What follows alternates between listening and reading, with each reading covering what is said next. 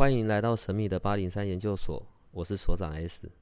本所的内容是以非人类日常生活的亲身采访为主题。我们有一个不公开的脸书社团，不定期的会有直播与影片的分享。如果你要加入，记得通关密码是 S。欢迎你和我们一起探讨未知的维度空间，以及各种神秘又有趣的内容。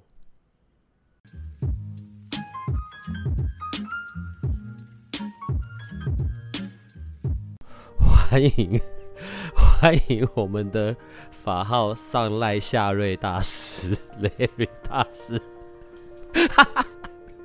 张公赖伟，不是，我们现在会这样笑，是因为我们刚刚才聊到说，你差一点想要去当和尚，是和尚吗？还是道士？法师啊，就和尚了。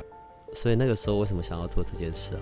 呃，我那时候是一方面是接触宗教团体，接触比较多佛教团体，嗯，然后也接触一些密宗，但我觉得就是在那个情境下，我觉得蛮舒服的。你你可以帮我做一些科普吗？我现在是有点，我我是真的对这一块不了解。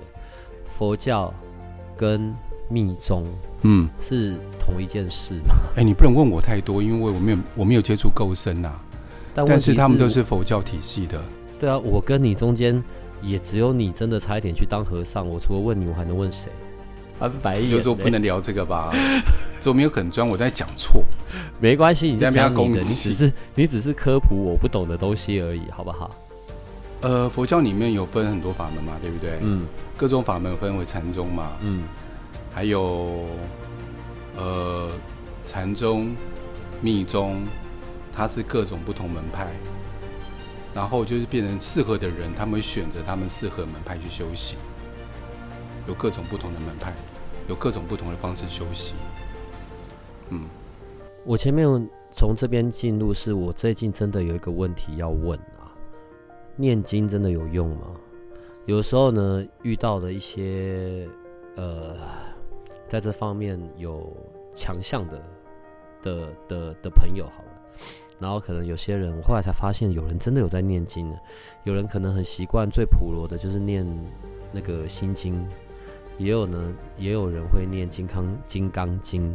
我最常听到的就这一些，然后六字大明咒，对，然后甚至可能讲说，如果我在路上遇到了，就是呃从另一个世界来的，我就立刻马上念什么什么，然后马上人就会不见这样。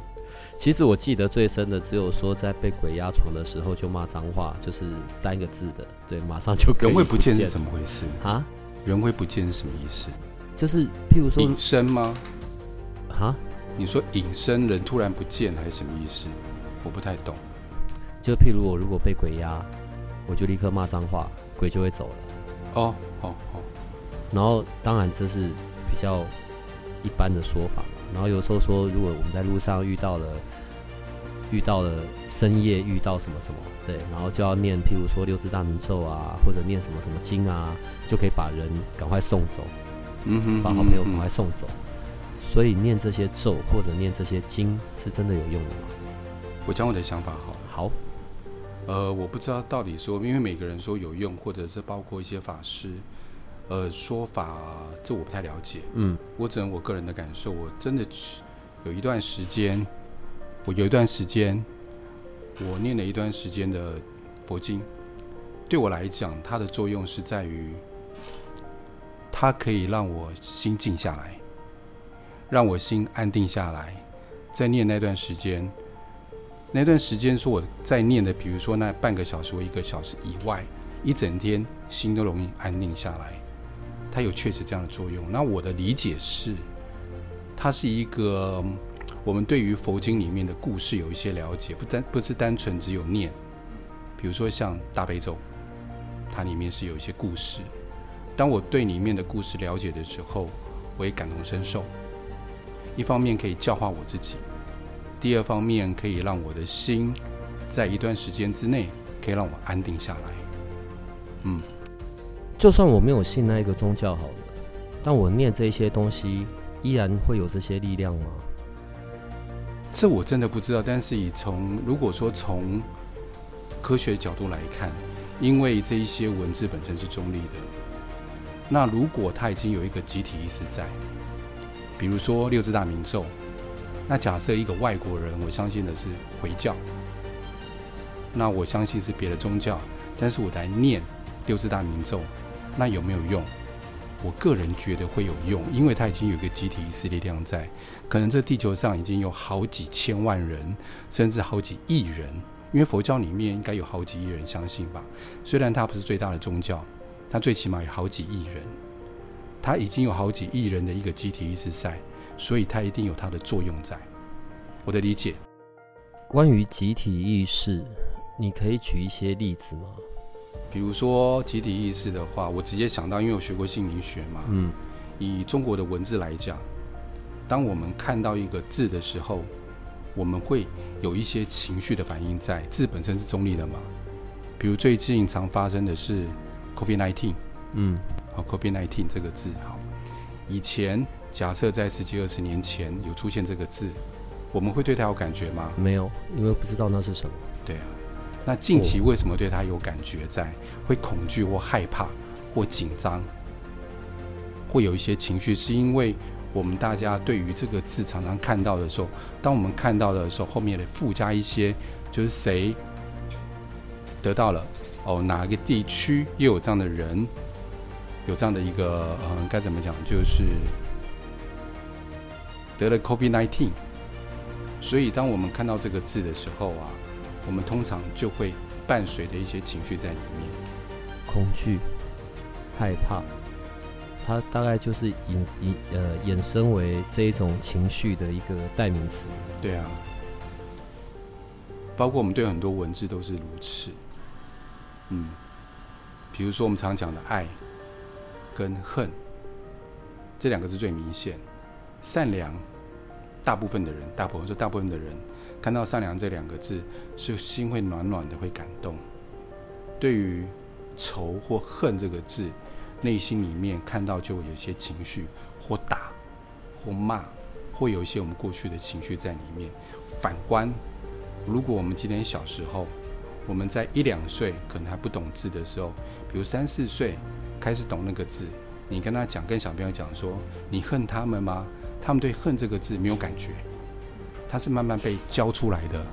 我可以说，这个观念、这个感受是慢慢被教出来的。所以一开始这些文字都是中立的，它是慢慢被教育出来，教育出来以后，他开始伴随的感受，才对他有一些感觉在，嗯。哎，你大概是从什么时候开始跨入？哎，好，跨入去探索这一些嗯，很好奇的、很未知的这些东西的的领域啊。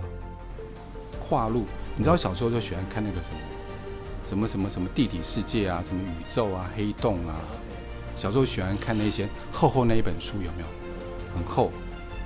然后我都把零用钱花在买。豆干上面，我不会去买这个书，但是我会跟朋友借，呃，跟同学借。我觉得，但借借现在应该想拿东西砸你，借借都不会还，就占为己有，这是不好的示范，小朋友不要学。OK，嗯，好。那我对于这样的书很有兴趣，但真的跨入是在我那时候参加了一些课程，二零零二年，然后开始慢慢的踏入所谓的身心灵。那时候所谓的身心灵。因为在那个时候接触人比较少，开始我对于情绪，因为那时候在之前二零零二年之前，我我那时候出社会一段时间了，但是因为从小被教育男生不能掉眼泪，什么事情一肩扛，就是老教育我爸老派的教育，所以我们也承受这样的观念在。好，但是呢，我就很好奇说，你知道那时候我个人来讲，我对于很多事情没有什么太大情绪，就很平淡。所以我就很好奇自己，我到底对于对于一些感动事情到底有没有情绪？我对我自己很好奇，但是我又无从无从去探索起。所以那时候，二零零二年开始陆陆续续接触了不同的老师，开始做一些自我疗愈，开始学了一些疗愈的技巧，开始慢慢深入。但深入了以后，我发现一个状况就是，我很难说给别人听。我虽然自己有感受。那我要说给别人听的时候，我是不是要科学论证、推论出来，我才开始深入去玩一些能量学。对我来讲，能量学，比如说姓名学、文字的力量啦，风水，风水就大自然的能量。然后也学了之前讲的一些仪器，用仪器证明这些能量的存在，因为它可以数据化。然后慢慢的再接触催眠，这些把它整合起来，才发现这些我刚刚讲的这些部分，这些部分就是我自己内在的一些整理，跟生活当中的一些体验，跟自己感受去把它说出来的。嗯，刚刚在前面我们讲说关于集体意识这件事嘛。集体意识这件事，可能也不会随着哦，呃一两个人的死亡不在这个世界上就消失嘛。譬如像我们刚刚前面在讲关于佛经这件事情，或者某些日常生活可以很常被使用的什么咒语、六字大明咒这些之类，因为它是有很长期的时间的这些累积的。嗯，例如在国外就是圣经。这些东西就是真的就是有用的吗？如果我是外国人，然后我在外国，我遇到外国鬼，我就圣经拿起来往他身上丢过去，对他就会咻消失，是这样子吗？哎，我听过两极化，哎，圣经我不了解，但是我讲佛经，有人念的什么六字大明，有人觉得有效，有人觉得没效。就你刚刚讲的，就是你最喜欢骂的脏话嘛？我没有讲我最喜欢哦。哦，对不起，我听错，最近有会骂脏话呀？啊，对，什么是脏话？脏话就是祝福你啊，你很美啊。嗯哼，好，来继续。我跟你录这个时候就是一个嗯，好快乐的一天。对对对对对，OK，好，来继续。呃，我刚讲到哪里？忘记 我也忘了。不是啦，在讲说像我，你刚刚说我我如果在国外，你你听到的是很两极的，有些人说有用，有些人说没用嘛，对。我个人感觉呢，是对于我对对于这句这句话的相不相信的力道强不强？比如讲，我举个讲，我举个例子好了。你知道那种怎么什么？我们在讲那种就是什么啊？嗯，南部人他们打招呼的方式就会讲什么什么“你妈的”台语台语台语台语这句话。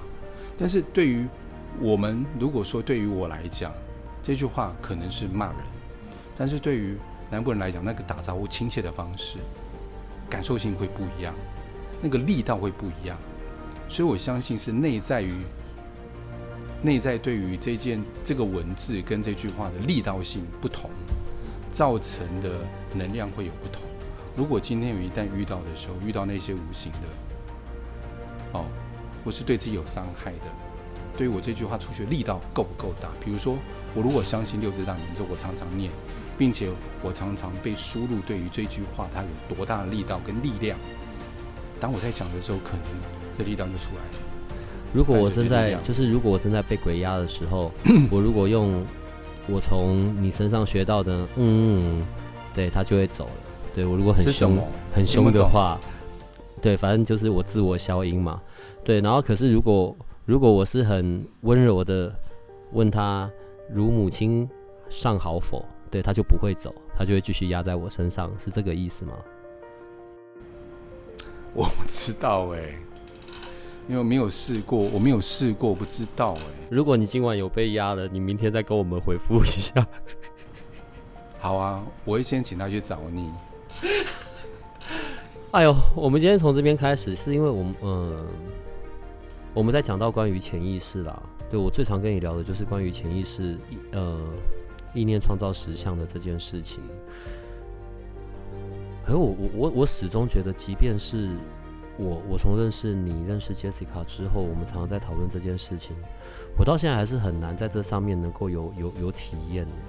就是我想我在想要潜意识吗？还是对潜意识里面，我可能连要自我探寻，去看到关于我的潜意识里面在想些什么，这件事都是有点难度的。哎，你知道很妙的一件事情啊！我讲我的体验，你听听看好不好？嗯，好，听听看，就是啊，其实我们脑袋跟潜意识同时存在。我的想法跟我的潜意识是同时存在的。潜意识跟脑袋同时存在。如果当我在想我的潜意识在在干嘛的时候，其实就已经上脑了。我上脑的时候，我的潜意识就相对变得少。啊，如果加起来一百分。当我在想我的潜意识的时候，我的脑袋用了五十分，我的潜意识就剩下五十分而已。我只是举个例子而已，所以我很难用脑袋来判断我的潜意识。就好像我们常讲说，啊，我曾经做过有一个测试，你听听看哈，Jessica 通灵的时候，我用脑波帮他测，脑波里面我们最常有四个波，贝塔、阿法、西塔、德尔塔。然后西塔跟德尔塔我就先不讲，那是潜意识波跟睡眠波，我就不讲。贝塔波是一般我们讲的工作上脑的时候，当贝塔波比较高的时候，代表我上脑。当然后来有什么伽马波，我不讲到到三十赫兹以上。好，那个是后来有人说修行会有到那个波长，我先不谈。三我讲谈的是三十赫兹以下。好好。当 Jessica，呃，对不起。我这边修正一下，当我们在压力过大，或者是我们在上脑想一些事情的时候，可能我们的贝塔波到二十五、二十六的时候，二十五、二十六的时候，好，这个是我们上脑的时候。阿法波是我们放松，并且用我们开始慢慢要进入到潜意识波。很妙的一件事情是，当 Jessica 在通灵的时候，在问世的时候，或跟灵魂沟通的时候。你看他在讲话哦，他反而贝塔波非常非常的平，意思是他贝塔波几乎没有什么起来，起伏不大，反而是阿法波跟西塔波起伏比较大的意思就是，他用的是潜意识的波，他反而不是去上脑来回答，这件很妙的事情。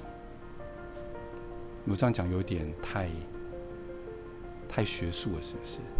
不是的，我只是在想那个画面啊，人家在忙着做事，然后在通灵，在处理事情，然后你在旁边观察仪器。没有，那时候我去帮他接脑波啊，我家就通我妈，我通谁啊？他就跟附近的灵魂聊天呐。不是，不是，你看我还通我阿妈，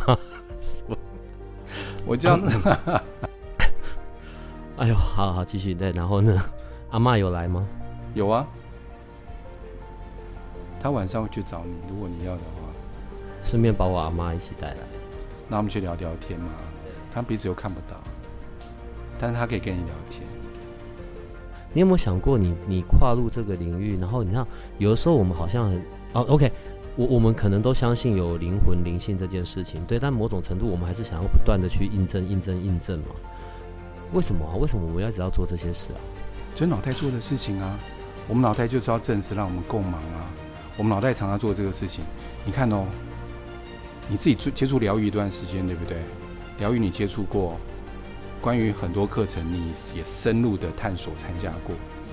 脑袋在做什么？就找事情让我们解决，让我们有成就感。我们成就感是来自于解决我们事情，解决别人的事情，不是吗？处理别人，处理处理自己的事情。当别人事情处理的时候，我们上脑去告诉别人怎么做。我们自己事情的时候，也是我们上脑，然后让我们的事情解决，脑袋就专门在找这些事情让我们处理而已啊。那如果我都不处理嘞？如果我都不处理呢？我是不是就可以进入一个啊完全潜意识的状态？我就让自己时时刻刻在放空。都不处理会不会放空？但是你还是会有杂念，就是胡思乱想啊。嗯，对啊。所以，作为人类，真的是很麻烦的事哎。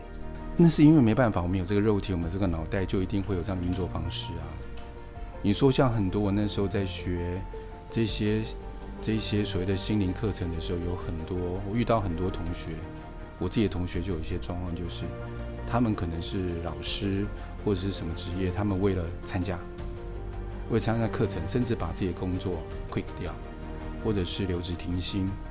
为了全心投入心灵课程，就觉得说我都不要有世俗干扰。但是我们忘了，我们有身体要顾。第一，我们的健康，我们要够健康，身体够强壮。我们有脑袋也要顾，因为脑袋可以让我们吃饭，让我们喝水，这是最基本的嘛。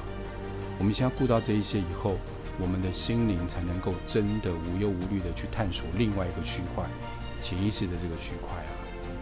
或者心灵，或是灵魂这个区块，我们不用大富大贵，或者是非常有钱，最起码要讲的是一个平衡状态，不能多也不能少。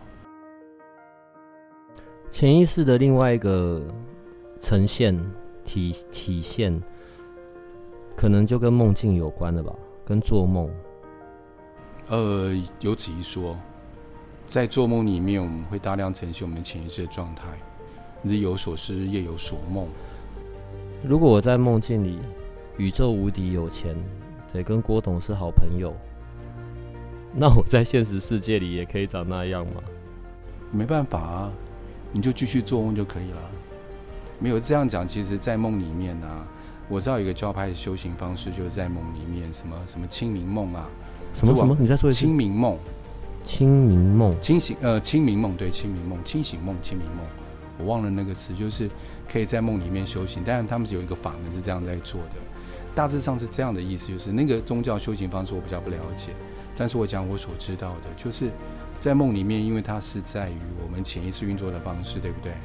好，在潜意识里面。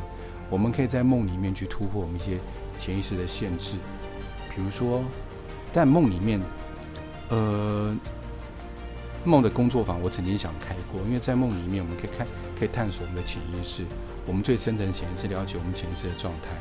但是呢，在梦里面有每个状况就是，我们可以去突破我们潜意识的限制，比如说被霸凌，或者有很多话不敢说出来，比如说遇到所长。当所长，当所长在前面的时候，可能就很很退却啊，很多事情不敢说，因为怕怕被念，或是怕被骂。我自己心里的设想不是真的会这样子，对，因为你很和蔼可亲的，我们大家都是知道的。嗯，好，嗯嗯，所以在那状况之下，或许我遇到你，假设我遇到你，我不敢说出来，但是我在梦里面，诶，我在梦里面会不会因为这个事情我遇到你，可能状况画面不太一样。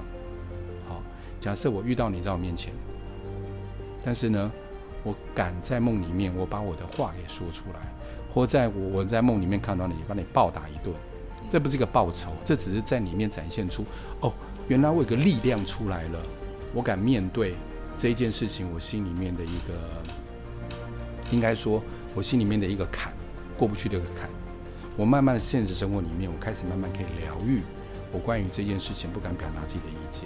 那你可能对我来讲就是一个权威的象征，你只是一个代表而已，对，因为对我来讲就是一个 maybe 一个队长啊、大队长之类的，但是可能我在于我的其他层面的权威这件事情，我就敢突破。可是你你看啊，像我，我通常醒过来之后，我不太会记得梦境有些什么。嗯哼，你知道年纪一大把了，我我最印象深刻只有只有一个不一件事，呃。去年还前年吧，我我忘记了。那那个印象很深刻，是因为我早上起床我是哭着醒过来的，可是梦境里是什么我完全不记得，我只记得我在梦境的最后是痛哭流涕的，然后我他妈还真的哭着醒过来，可是我完全记不得中间发生了什么事，梦境里面的内容。呃，如果梦境会是一些潜意识的反应。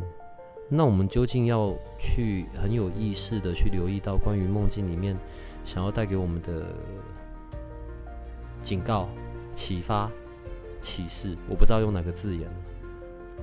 呃，我上过关于梦境的工作坊，那时候老师要求我们在于睡觉前跟自己讲说，呃，我要让我自己记得我做梦的内容，所以我在床头旁边放个本子、一支笔。醒来的时候，赶快把它记下来，这是一个方法。好，先不讲，就是这是上过很多公司网都知道，大概就是用这样的方法，这是比较普通的方法。好，呃，为什么不会记得我个人的感受啊？不会记得是因为我们第一没有那个习惯，第二，嗯，我们也常常忽略我们生活当中的感受，所以。在于我们，在于平常我们也很忽略我们自己的觉察。然后在梦里面呢，呃，如果觉察状态如果够的话，我们就比较容易记得我们在做梦的内容。如果我们记得这个内容的时候，我们在于醒过来的时候就比较比较容易记得这个细节。但是记得可能过个十分钟、十五分钟，刷牙洗脸完以后又忘记了，所以才会说我们赶快要把它记下来。这个原因呢？那你刚刚讲说哭这个的话，我在想，应该是一种情绪的一种情绪的疗愈跟释放，因为毕竟哭，它是一个很好的疗愈、自我疗愈的一个方式。嗯，所以不管记不记得，最起码就尽情的哭吧，就算不记得内容也没关系啊。可是你看，我从小到大，我只有那么一次的的经验，你知道吗？而且重点是我还完全不知道中间所发生的内容。好，如果关于梦境是潜意识上面的一种反应过程，那在我清醒的时候，可能是一些我无意识的行为啊、习惯啊，也都在反映我的潜意识。可是我现在的问题是，我究竟要如何可以去有更多的一些关于对我潜意识的察觉？我在生活里面的时候，我又要怎么样去提醒自己？因为如果我想要改变关于我的潜意识、关于我的想法、关于我的一些习惯，我总得先从察觉这件这个部分开始嘛。可是，在生活里的时候，我要怎么样可以让自己是是有意识的去看到这个部分呢？有意识的去看到这个部分呢？这个题目也很大哎。你这么有意思，看到有才华，我当然要挑男的来问你啊。还好我是主持，你是来宾。嗯，你说除了觉察以外，是不是？我要在生活里面，对，怎么样让自己是有意识的去开始去观察到、留意到啊，关于我自己的意识这件事。情绪，我们一般来讲，就是说快乐情绪比较容易忘记，对不对？因为我就开心就快乐嘛。悲伤的情绪、难过的情绪、恐惧的情绪，我们有这些情绪是来自于我们对于过去的一些、一些过去一些所发生的事情，呃，存留在心里面还没有抹去，它就有点像烙印烙在心里面，然后会因为别的事情被触发出来，而导致我们有一些情绪上的反应。所以，当没有情绪，不管生气、悲伤、难过、恐惧，我们就可以明白，这是我们潜意识里面在告诉我们，就像我们的病痛一样嘛。我们可能做哪一些事情、哪一些动作的时候，突然间我们也不舒服，它也是一个警告，告诉我们这边需要做调整。但是，如果我们没有做调整的时候，继续下去的时候，慢慢累积。那就造成我们潜意识里面的一个很大的负担。嗯，从情绪觉察，但快乐情绪就快乐，我们不会觉察嘛？那也没关系。从我们比较辛苦的情绪来觉察。关于安全感，嗯，安全感的建立要怎么来啊？我指的不是那种别人要必要性要给我的安全感，我指的是自己对自己的安全感。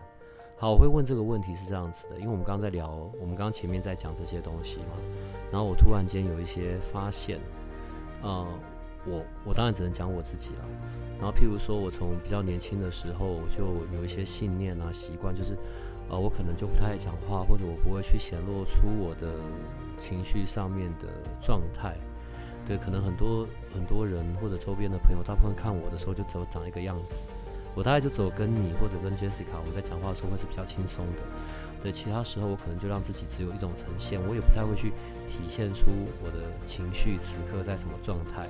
对，不管我现在在极度害怕，或者我在极度委送，我大概就只有长一种脸。对，因为我不想让自己是很 很看起来很无助的样子，是吗？不是，哦，看起来很。我不想让人家去很轻易的去看到我关于我现在在一个就是很喜怒哀乐写写在脸上那个样子。我也是一样啊。对，可是这样回归过来会有这种习惯或这种意念，可能很多时候是关于不安全感。我我现在在讲这些话，是我刚刚在一边跟你聊，一边我在自我的的发现的过程里面，就是我才会问，那关于自己为自己创造的那个安全感，那个要怎么样可以有啊？要帮自己创造一些安全感。嗯。你知道有一些时候，我就觉得说我讲过的那些，那旧话重谈，我就不想不想多说，我就觉得我自己很啰嗦，你知道吗？不会啦，你说安全感是来自于，还是要从疗愈来谈这件事情？为什么？为什么安全感跟疗愈有关？呃，这跟过去我们的环境有极大的关系。知道了，对，又来了。对呀，我现在知道了，但你还是要讲，对，因为我们最近的听众群，然后或者是粉丝进来的，其实有多的啦，有多蛮多的。我觉得就是聊一聊吧，而且每次在我们在聊这些过程里面，也都会有一些新的发现啊。对，好，我们的安全感是来自于我们的家庭，我们的家庭是组成是谁？爸爸妈妈跟我们的兄弟姐妹。又来了，好，我可以讲吗？当然了，当然。哎，可是我我现在还是忍不住又要再问一下哎。你看哦，我假设我现在都已经四十几岁了，你真的问我很小很小时候发生的事，我他妈还真的不记得。对，不会记得。对，可是问题是那一种所创造出来的体验，还真的会一直跟着。会会会，那就跟一辈子啊。爸妈好辛苦。所以我就发现说，虽然不记得，但是还是真的要处理。因为有时候你知道，这不安全感的时候，可能在现在生活当中不会引发出来。是比如说，我现在生活当中，我极度的控制，我包括我自己的不安全感，我都也控制住，所以我不会让它显现出来。压到最后，我甚至忘记我有不安全感这样的概念、这样的感觉出来。但是偏偏在我一个人独处的时候，我突然冒出头来了。我就举这个例子，独处突然冒出来了。但是冒出来的时候呢，哦，我我讲一个例子好了。我当初社会的时候，我在某一家公司，现在现在是上柜公司里面上班，主管，我们大概是六点打六点还六点半打卡下班，但到七八点的时候呢，那些主管大部分都还在，然后大概七点半的时候，他们就揪出去喝酒吃饭，因为那时候还没有酒驾，那个年代没有酒驾，所以大家吃的很晚，然后就酒驾回去。好，OK，好，所以一般来说，他们为什么留在公司里面？当然有很多原因，是因为。家里有孩子，刚出生都还 baby，自己不想顾，丢个老婆顾，不然回去在公司里面当个主管，回家公司以后就变个奴才，被话当话塞。但是有时候他们不愿意独处的事，他们担心独处的事，来自于刚刚讲的不安全感。当我跟一个人独处的时候，我必须要面对自己。我要当面对自己的时候，自己的脆弱跟自己的难过就会冒出来。那我就必须要来，真的就必须要面对，往里面去面对。那我面对方式，我是就逃离。我逃避的方式就是赶快找朋友聊天，或者是我就跑去看一场电影，把注意力往外丢。当往外丢的时候，我就可以不用再往内钻，或者是我去看一些书，把我注意力拉到外面来，或者是我跟朋友聊天、喝酒、吃饭。嗯，所以，但是这些人。就会变成一种习惯，就认为，哎，我的生活当中就是如此啊，我就是喜欢交朋友，我就是外向啊，会合理化自我们自己的状态这样的行为，是因为我太担心我一个人了，所以有一些早婚的人也是因为没有安全感，所以他找另外一个人来填空白，来塞满我一个拼图里面的缺角，让我自己人生看起来好像是被填满的。可如果这个事情是发生在像我们刚刚举那个例子好了，早一点结婚，找到一个人来填补这一块，那等于就会所有的心力心思就放在这一个人身上了。如果当这一个人的呈现，或者当这个人的讲话的方式不会是我想要的，不会是我预期里的，那这个关系相处起来就会很痛苦了。对，就会变成扒着这个人，会时时刻刻的用过去的难过放大镜来看着这个人。用自己的难过看这个人哦，但是那个难过他自己不会发现，但是我却要求别人来填补我的难过，嗯，但自己并没有发现。可能这个部分也并不只有反映在亲密关系上吧，我觉得反映在人跟人的互动或者交往相处，其实也是很像的。也会也会有在朋友上面也会有，只是他没有那么容易的被别人看出来。因为对于朋友来讲，我们比较容易伪装自己；但对于另外一半，因为相处的时间长了，比较难。然后对到孩子，孩子就更辛苦了。对自己孩子更辛苦。嗯，在你的那个催眠的部分，这一种关于不安全感的这个问题，哦，你也是你你可以协助，再透过催眠这个工具去找到那个起因，去找到那个事件。可是它是否它是否能够被解决，能够被处理，一样要看个案的意愿了吧？对个案的意愿，就还有个案算找到了，然后我打死不放手，我就是不要，我就是不肯原谅，我就不要和解，对这件事就不会过。嗯，在于自己愿意注入多大的心力去解决这个问题，这首要条件。再来，对于自己的，对于自己的开放程，呃，对应该说对于催眠师的信任程度跟放心程度，这也是很大的关键点，两者都有关系。比如说，我很担心，如果说，譬如假设我举个例子好了，呃，很多女孩子对于男性的恐惧。来自于过去的原因，她偏偏遇到这个催眠师是一个男生，他就很很难放下了。那对于男生就有一些戒心在，就很难放下了。对，所以对于、也不公平吧？很多男生对于女生也有自己的看法，也会有很多的害怕，好不好？嗯，是啊，但是你就看起来还蛮，请继续。对，看起来嗯。所以呢，好，嗯，不是啦，嗯，最后一个部分，我们现在既然讲到关于安全感这件事，安全感，呃，在在我的这一世的生命里面，当然跟我的原生家庭是有关系的，对，对，会有那一种安全感的这种议题，是从前世的记忆一直来到现在的吗？你有遇到过像这样子的个案或这样子的对象吗？有，真的、哦，前世留下来的不安全感。你你你想想看哦，很妙的一件事情是，我举个例好了，一对夫妻生小孩可能不是就一个两个，以前呐、现在比较少，两三个。那一样的环境，一样的家庭里面，为什么哥哥有弟弟没有？为什么姐姐没有，妹妹有？姐姐没有不安全感这件事，但妹妹却有不安全感这件事。OK，来自于如果今天过去式，讲假设前世好了，他有这个因在，在这一次就容易被放大。如果这一次没有发生，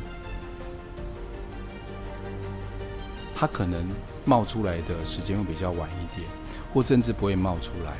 那如果有一点点，比如说假设前世他已经没有安全感了，在这一次里面有一次妈妈出门的时候，结果带了两个小孩，就妈妈把妹妹忘在后面，就妹妹疑似那一个小时，一个小时突然间被人带去服务台里面认领，那一个小时找不到妈妈，会不会因为这个小时让她不安全感，整个突然萌芽爆发？但这个芽是生，可能是在前世发生的，在这个小时里面突然大爆发，有可能。那反观姐姐，他可能前世没有这个因，或没有这个种子，他到服务台里面去两个小时，他会觉得在那边好好玩，有姐姐陪他玩，或者是有阿姨跟他聊聊天，他不会觉得孤单无聊。他也没有因此而有不安全感的这个议题跑出来。就说一样的环境会造就不同的状态跟个性，跟前世的因跟种子有很大的关系。好烦哦！我只是好烦的是，嗯所以你知道，在处理这一生这一世的问题就已经够多了，然后还要继续去累积处理过去生过去世的，那做人真的很辛苦。最起码我们讲说不要再累积下去，就是最起码我可以知道我，我现在不要让为了我现在不要种，因为每我们每做一件事情都是一个因果，如果以因果论来讲，都是一个因嘛，都是一个种子，对不对？就造一些新的业嘛。最起码我们现在造业，我们可以很有意识的知道我们在种什么种子下去，而不要无意识的种下去。然后不要让新的事情、未来事情来干扰我自己，让我可以去处理过去的事情。如果以疗愈来说，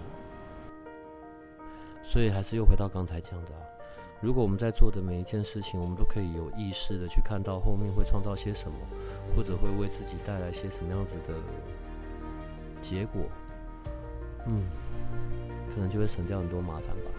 对啊，最起码我知道这样子做未来会怎么样怎么样，我避免掉就好了。最后用一个我的一个问题来做结束好了，一样又是一个有难度的问题。请问我要如何可以在这是有指定的哦，有指定路径的哦。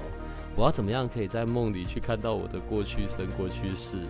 在梦里面看到，对啊，我又不可能拿一颗水晶球来看，我要怎么让在梦里看到？快点，赶快回答。哎，没人没人问过我这问题，不过你可以试试看有创意。蛮有创意的。好，你可以试试看，你在睡前跟自己说，你现在是认真在回答我？我认真回答你。哦，OK，好，呃，你你没办法指定说不要看前二十四、三十四，就算真的出来，你也无法证实啊。你可以告诉他说，呃，我今天早上非常的生气，或是我有这个情绪对某一个人，可以让我了解我在过去式的时候是到底是什么事情的发生，或者是我过去式跟这个人曾经发生过什么事情，让我在梦里面明白这个过程，有点像跟自己许了一个愿。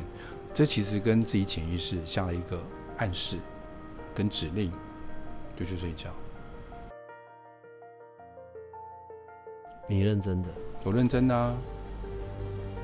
你刚才翻白眼吗我没有没有，我只是瞪大眼睛在看着你的。？OK，认真的啊、呃，我今晚我就回去试，我也找人试，然后在我们下次录音的时候，我们就可以从这边开始。好啊，当然，如果我们的听众有听到这一集的话，我也想要是可以跟我们的听，跟我们的听众可以有些互动的。对，是真的吗？你现在是讲认真的？我认真的讲啊，你可以跟自己下暗示，去做到这样的事情，因为要相信自己力量，不是只有靠催眠。但是一样是要从情绪的这个体验上面去去出发。比较容易，相对容易来讲，啊不，相对容易从情绪下手。我们今天这一集的结束居然有回家功课，太好了！所以我们下一次就可以从这边开始。所以你会做吗？我会啊，我们下次见面是一个礼拜以后，对不对对？对对对，那你每个礼拜跟我，你每天跟我写 line 跟我讲你的进度到哪里，好啊好啊我会给你一个批好阅。好。你现在是认真的，你不是在胡乱我的，对啊？对你来说吗？嗯，胡乱的啊、我这一集会剪出去，你知道吗？我对你来说开玩笑啦，但是我们下礼拜来聊的时候，我是认真，但我讲这个方法是认真的，这方法是认真的。但是我刚刚说月跟批是对你开玩笑的，我们只要下个礼拜我们来讨论。但是如果这礼拜你有什么发现，那我可以做一个方法，你随时一赖赖给我，我们做调整，我们可以做细微调整。关于说这个方法，这是我认真跟你说的。